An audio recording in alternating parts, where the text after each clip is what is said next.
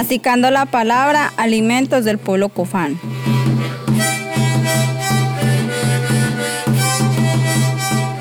Me gustaba ir donde mi abuela todos los fines de semana porque mi abuela siempre tenía chucula. Hago chicha blanca, qué rico para tomar. Pero la chucula siempre la extraño. Ya, ya, sí, va añacho.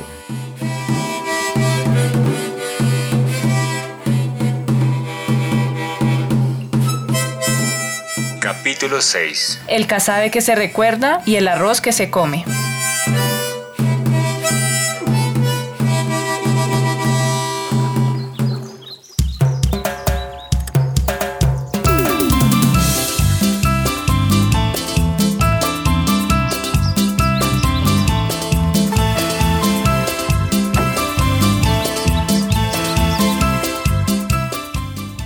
Kuykma kuyema keshupa kanderunga chichi piñamba singenga utaimba singe tupa kuye. Así digo yo en Cofán. Que digo, se prepara el, el plátano, este, se hace tajitas y después lo cocina, lo saca y bate con el chuculero, después se toma. Así le digo en Cofán, como dije, ese es en Cofán.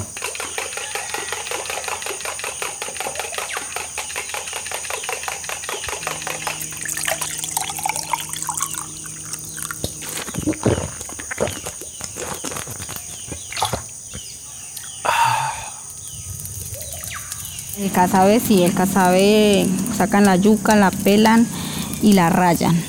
La rayan bien y después hay un, no sé si es que hay, pues mi mamá lo sabe hacer con una, con una estopa para que eso, para escurrir el agua. Algunos utilizan otro trapo para que quede solamente el polvo de la yuca, el polvo, pero que no pase ni una avena, nada de lo que tiene la yuca por dentro. Y lo escurren y eso queda la mera harinita. Y esa harina la van haciendo a un lado, a un lado y después con un con una olla de barro que es bien planchita, lo ponen y él se va haciendo como una arepa grandota.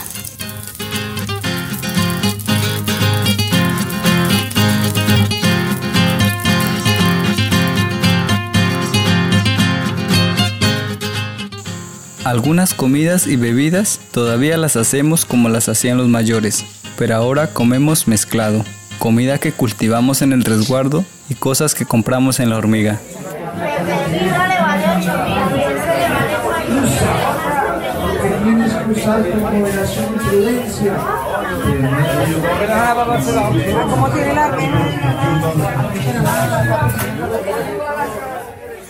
¿Qué hizo esto? Que también pues de allí de alguna manera se, se reflejara y se rompiera ese, esa cultura y ese tejido alimentario que traían nuestros mayores. Los abuelos nos cuentan, nosotros no nos enfermábamos que de dolor de espalda, que dolor de la barriga, cáncer en el estómago, porque ellos decían, nos cuentan que ellos, cuando les daba sed, tomaban chucula, si les daba hambre, pues cogían su buen poco de chucula y tomaban y se iban. Pero ahora no, ahora eh, nosotros en la actualidad nos da sed, nos toca comprarnos una gaseosa, nos, nos va a comprarnos un, un líquido que ya viene procesado y tiene químicos. Y los mayores a eso hacen énfasis. Ustedes jóvenes se enferman es porque están tomando químicos. Nosotros, ¿por qué vivimos tanto? Porque nosotros cuando nos daba sed, pues nos íbamos a la quebradita y como no era contaminada, tomábamos agua de allí, nos alimentábamos con carne de monte, tomábamos nuestra chucula, nuestra nuestro queso, hacíamos nuestro casabe, entonces era todo natural en la dieta, muy natural, muy balanceada que por eso ellos duraron tanto tiempo y aún duran tanto tiempo. Entonces eso, esas problemáticas han afectado mucho la, la dieta alimentaria de nuestra comunidad.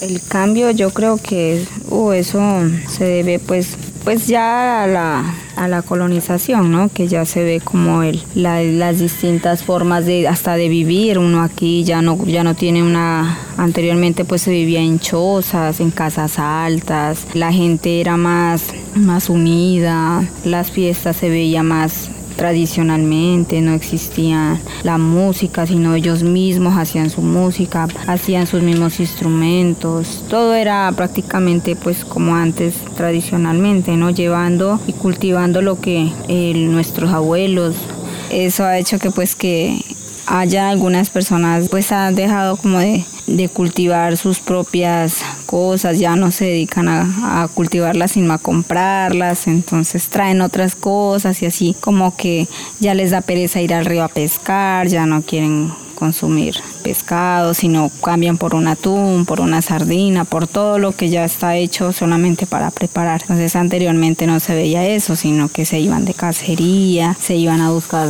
pescados o bueno, cualquier ave que sea comestible, entonces sí se basaban de, o sea, eh, vivían de eso, ahora no, ahora todo ya, son tantas cosas que han llegado, pues ya la comida ya varía.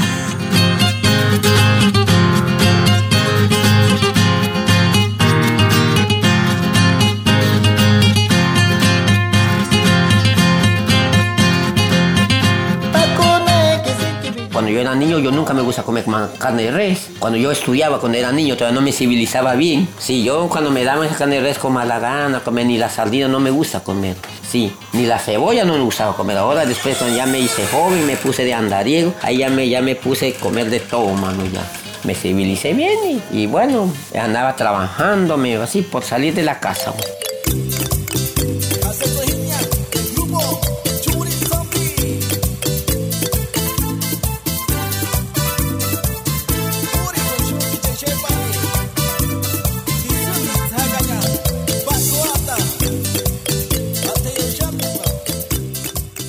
Aquí en el resguardo hemos visto muchísimos cambios. La vida de los jóvenes ya no se parece a la de los mayores cuando tenían su edad. ¿Qué significa hoy en día ser un cofán?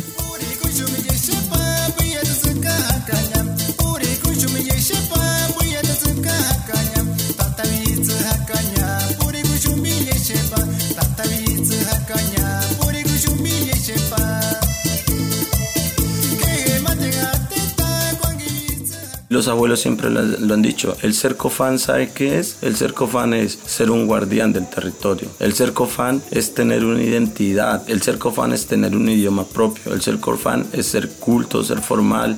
El ser cofán es ser orientador, ser una persona que enseña. El ser cofán también es tener y no olvidar esas prácticas culturales, el tema de la medicina tradicional, en el tema de, digamos, la participación en los eventos culturales como el carnaval, la fiesta del Chontauro, también no olvidar asistir a las tomas de yagé, todo eso, digamos, todos esos requisitos, esos ítems complementan el ser de un cofán.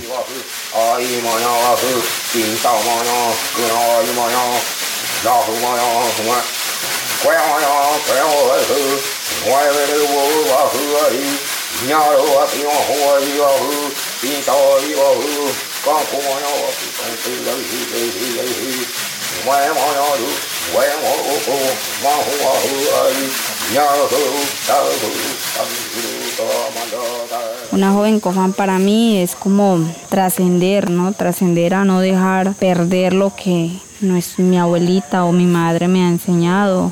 Entonces yo pienso que una mujer cofán o una joven cofán es una persona que tiene sueños, de, que nuestro pueblo aún siga perviviendo, de que nuestro pueblo aún trascienda a que otras personas lo conozcan, de que también tenemos una visión, una misión, de que tenemos derechos, de que nos respeten, de que el hecho de ser indígena, hay el racismo, eso, todas esas cosas ha hecho que también nosotros mismos como que a veces nos desviemos de que a veces no digamos, no, yo no soy indígena, pero uno tiene por qué negarlo, si, si nací indígena o no, o no haya nacido indígena, pero de todas maneras yo como siempre digo, yo me siento orgullosa de lo que soy, de lo que tengo, de dónde vengo, porque so, vengo de la herencia de mi familia que es del pueblo cofán.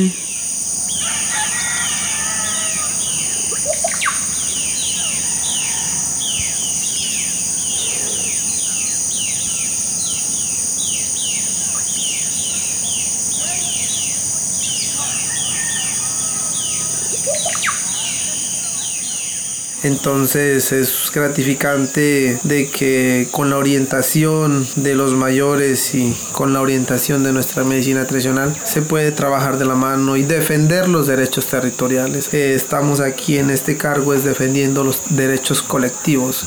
Aquí estamos es defendiendo ese mandato, ese pensamiento que nuestros abuelos, nuestros antepasados, que ya de pronto no viven en esta tierra, pero nos están cuidando desde el cielo, desde la naturaleza, están pendientes ellos llegan a visitarnos y nos llegan a orientar. Entonces estamos aquí para trabajar por los derechos de toda la comunidad para que este pueblo vuelva a renacer y pueda ser el pueblo grande que en algún momento fue, que es el pueblo Cofán.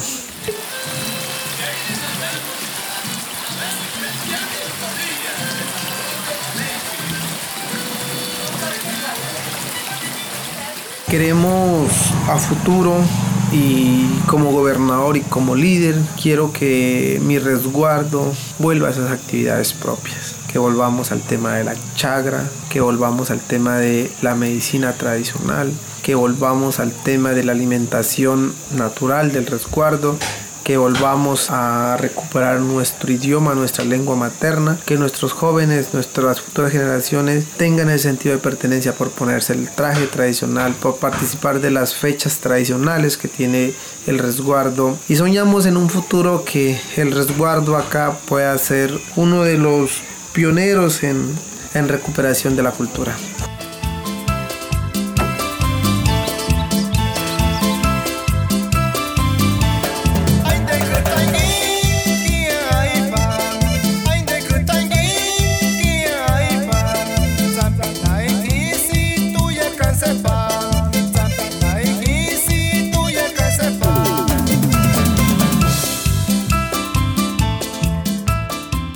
La alimentación de nosotros, los cofanes, ha cambiado como ha cambiado nuestra cultura y nuestro territorio.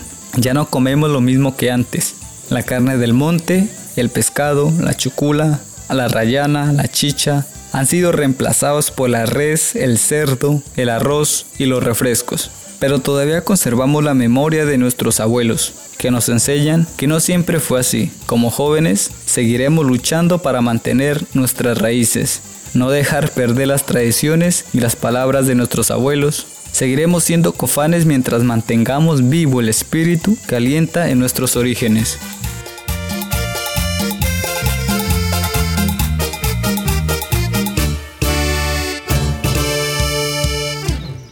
Lo que más extraño cuando estoy por fuera mm, es el pescado, la chucula, las frutas como las uvas, las guamas. Sí, son cosas así como que una parte de, porque por estar allá únicamente pues uno del alimento es consumir pues otras cosas que uno está enseñado como al, al entorno de uno en donde vive, ¿no? Entonces, sí, eso más que todo.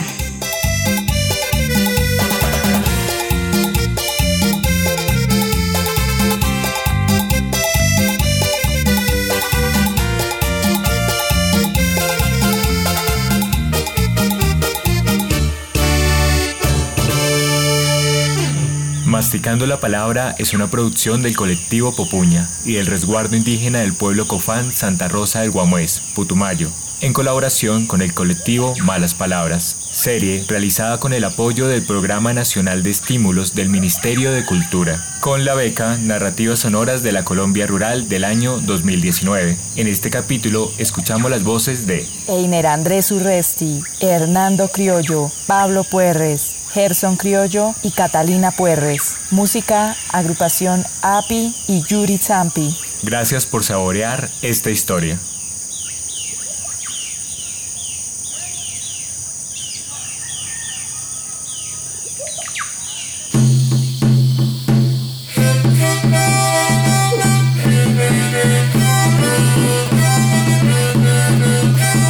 Masticando la palabra, alimentos del pueblo cofán.